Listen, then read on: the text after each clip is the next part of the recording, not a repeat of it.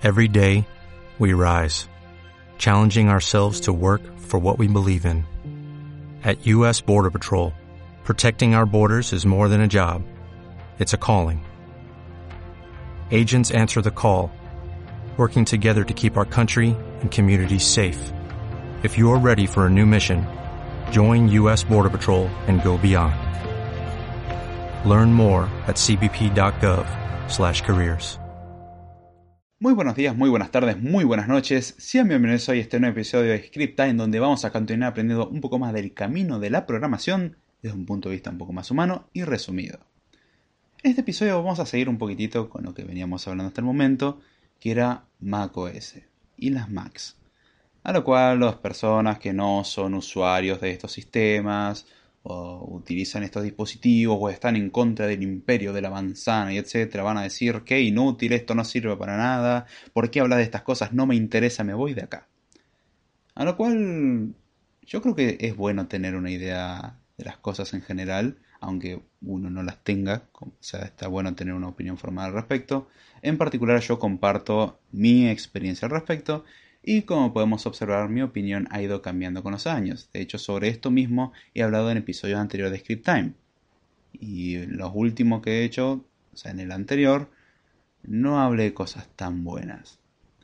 El sistema operativo en sí noté al menos que la versión de macOS Catalina ya no me conformaba mucho, no me parecía la mejor versión. Me sigue gustando muchísimo Linux, me resulta mucho más cómodo. Eh, obviamente hay que resolver algún que otra cuestión de compatibilidad, pero eso ya es una cuestión de gusto personal. Si me preguntan cuál es el sistema que yo prefiero, Linux. Por cuestiones laborales, etcétera, tengo que seguir utilizando eh, una Mac.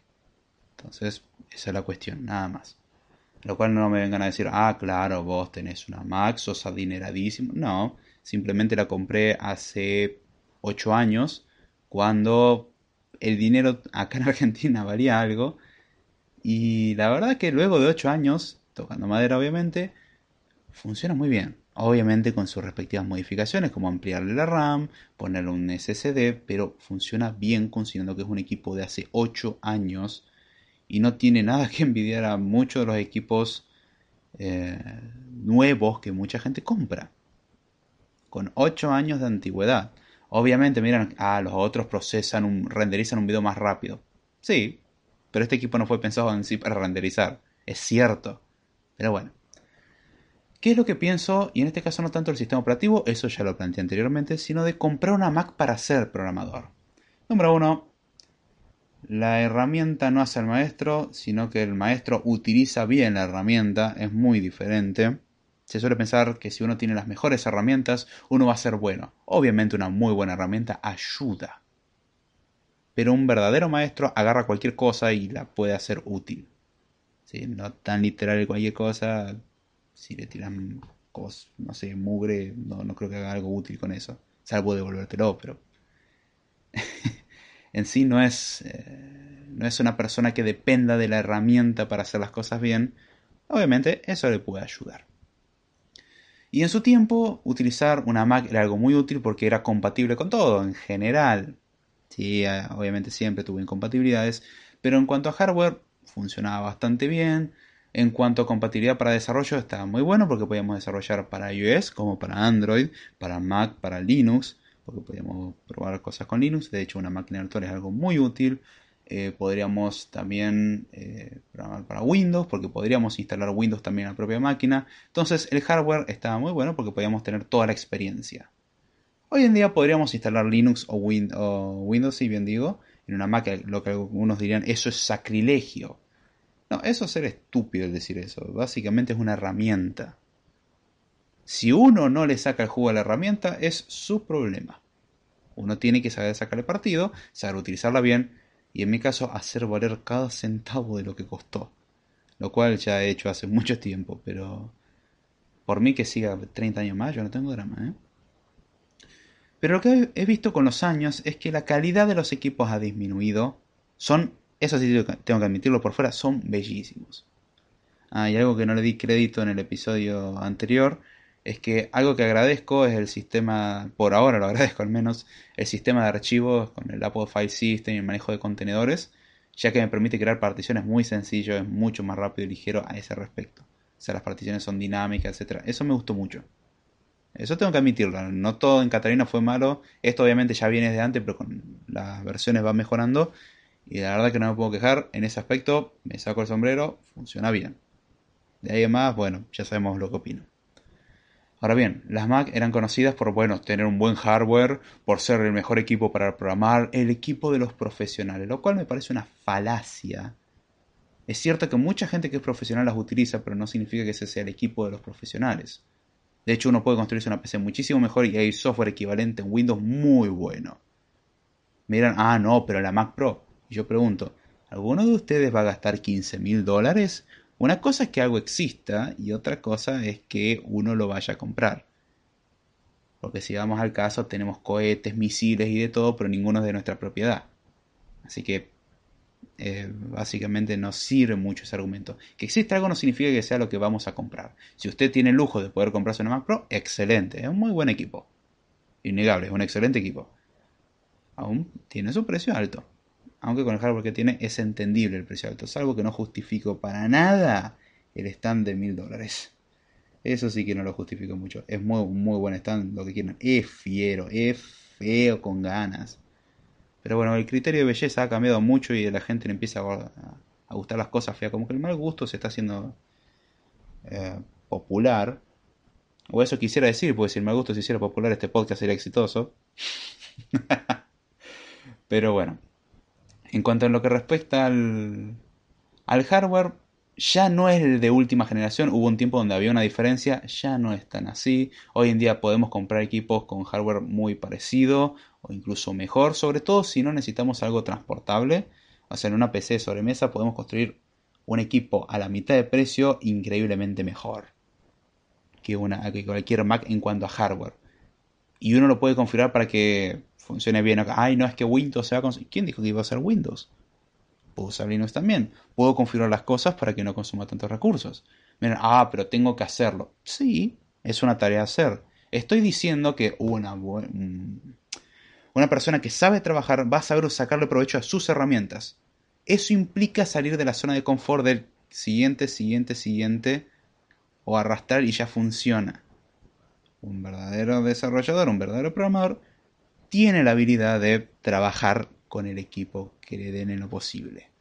Y una Mac es un equipo, sí, que tiene ciertas comodidades, pero mm, deja un poco que desear, sobre todo con el excesivo precio que tiene, que me lo podrán decir, bueno, es que viene con excelente hardware, que viene con excelente software y un soporte que ninguna otra empresa te lo da. Lo del soporte sí lo puedo validar, es cierto. Lo del software lo podemos poner en discusión y lo del hardware, la competencia lo ha alcanzado. Tengo que admitir que en duración de batería es excelente comparado al promedio de las notebooks o laptops. Es excelente en ese respecto. Pero es una inversión muy alta y hay que pensarlo muy bien. Si uno se va a dedicar solamente a desarrollo Android o quiere desarrollar para Microsoft, quizás le conviene invertir en una muy buena computadora, en una PC. Si es de sobremesa, mejor. Están muy de moda las laptops yo sigo teniendo gusto por las PC sobre mesa, no sé por qué ese odio. Uno puede construir tremendos monstruos con un potencial increíble y no, es que ocupa lugar. Hicieron incluso una industria eso, le pusieron lucecitas y dijeron que daba más FPS. Bueno, eso no lo dijeron, pero muchos creen que funciona así. Como que si le pones RGB automáticamente tenés algunos FPS de más. Lo cual generalmente viene de la mano porque le ponen una tarjeta de video impresionante. Detalles, detalles. Pero uno puede comprar cosas mucho más interesantes. Uno puede utilizar bien su dinero y al fin y al cabo es decisión de cada uno. Cada versión nueva de algún producto de Apple viene con algún problema. De hecho, recuerdo cuando salió el teclado mariposa y están todos bien. Apple hizo un diseño innovador, excelente, súper cómodo. Y uno o dos años después empezaron a salir los defectos del diseño mariposa. Que si bien era súper compacto, había tomado un tiempo acostumbrarse porque las teclas eran, tenían un recorrido mucho más corto y empezaron a tener problemas, lo cual sacaron la versión 2 del teclado mariposa, que supuestamente resolvía los problemas y finalmente Apple se rindió y volvió al modelo tradicional. ¿Qué significa eso? Apple se equivocó y mientras tanto la gente que compra un teclado es cierto que existe un plan de cambio, pero mientras tanto tuvimos problemas. Yo en particularmente no, por el hecho de que no tengo una, una computadora con teclado mariposa. Contento, la verdad, porque vivir en Argentina y tener una Mac y que se te rompa algo, eh, lo más cercano al suicidio por ahora que voy viendo. Pero el problema de la irreparabilidad que tienen las Macs, las limitaciones en cuanto al software que ya las comenté antes, el tener un equipo que cada versión viene con algún problema, tiene un problema en el tacho, tiene un problema en el teclado, tiene un problema de calentamiento, tiene un problema de la batería, tiene un problema de la pantalla. ¿Significa que todos los modelos vienen con problemas? No, pero hay muchos modelos que vienen con problemas. Y si vivimos en un país en el cual tiene soporte de Apple y Apple se digna en sacar un eh, plan para reemplazar eso, bien. Pero si Apple no quiere, no lo cambia y no lo reparamos. Y tenemos que gastar fortunas para reparar algo. Para poder modificar nuestro hardware es prácticamente imposible, porque Apple soldó todo. Y entiendo el precio que hay que pagar por hacer algo súper delgado.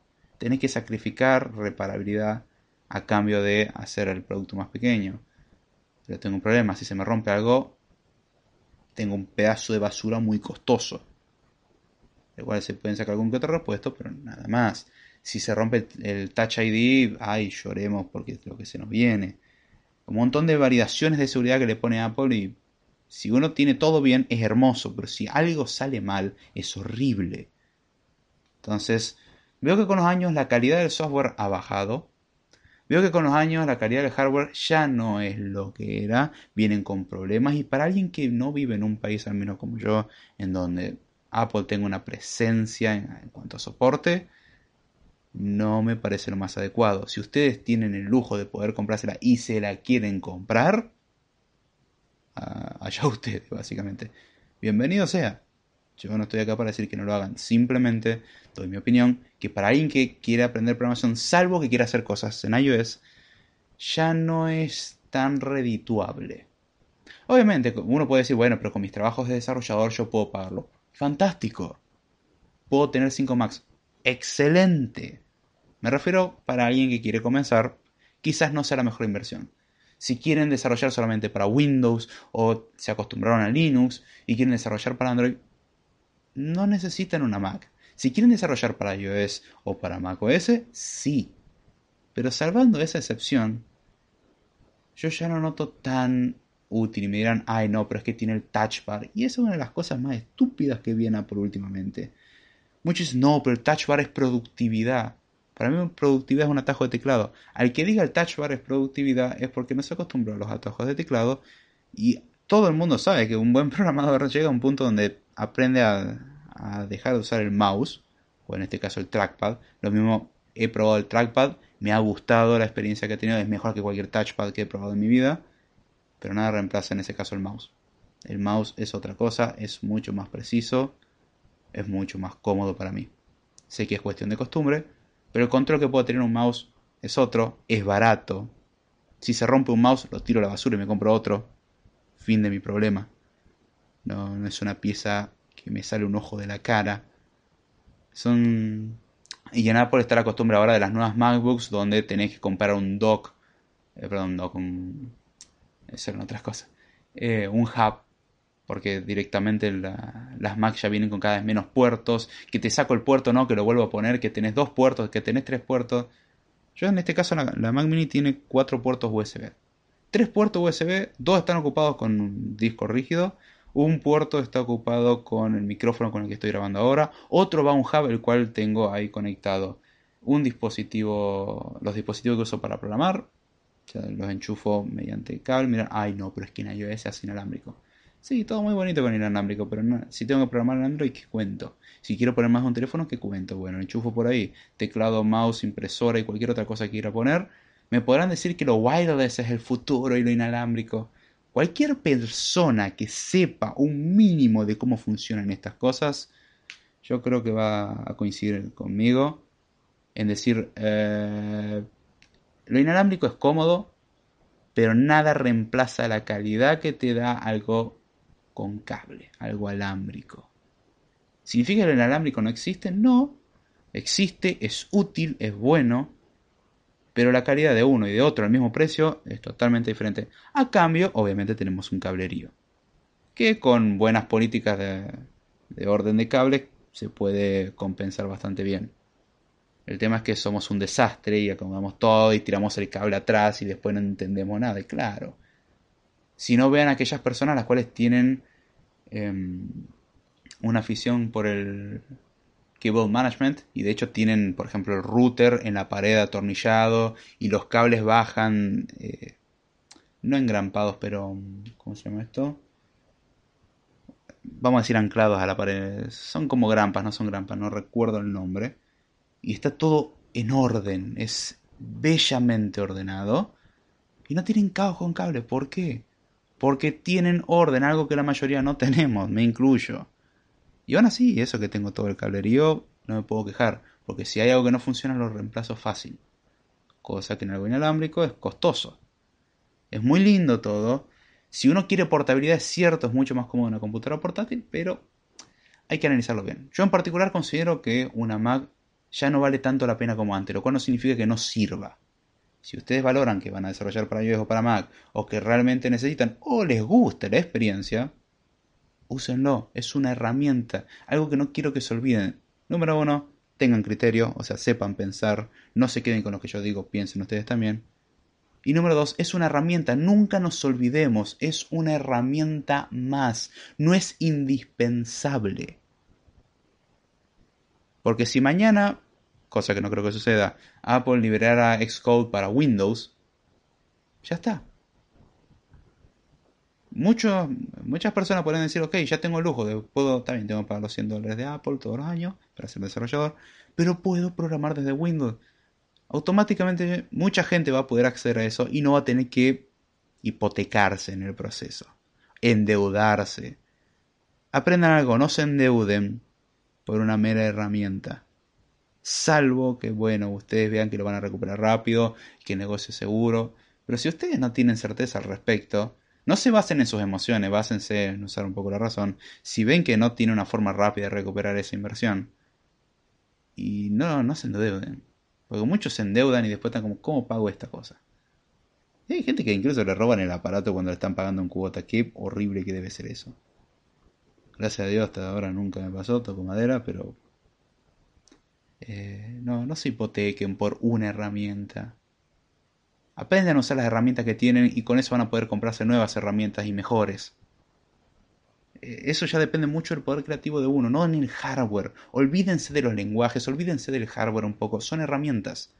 Ustedes son los que tienen que aprender a controlar, no dejar que esas herramientas los amolden a ustedes.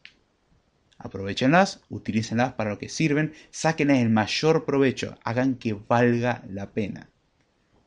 Es simplemente mi consejo. O desperdicien su dinero y hagan lo que se les cante. También puede ser. Así que bueno, ya sin mucho más.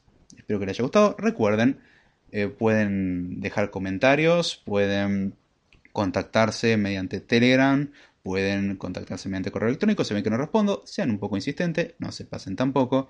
Hay un grupo de Telegram donde pueden hacer preguntas, participar. No, no pongan la excusa, no, es que yo eh, no uso Telegram porque tengo que instalar la aplicación y no tengo espacio. Lo he probado, pueden utilizar Telegram Web, van a, busquen en, su buscador de preferencia Telegram Web, ponen su número de teléfono, lo validan y ya está. No hay excusa. O sea, se crean cuenta por cada estupidez por qué no pueden hacerlo con esto. Simplemente si quieren participar, obviamente. Así que bueno, ya sin mucho más. Con esto me despido. Espero que les haya gustado y será. Hasta la próxima. Oh, oh, ¿Necesitas ayuda? En O'Reilly Auto Parts te ayudamos. ¿Necesitas algún consejo? Te aconsejamos. Nuestros profesionales en autopartes están siempre disponibles para ayudarte a encontrar lo que necesites. Excelente servicio al cliente es solo una de las ventajas que ofrece O'Reilly Auto Parts. Los profesionales en autopartes. Oh, oh, oh,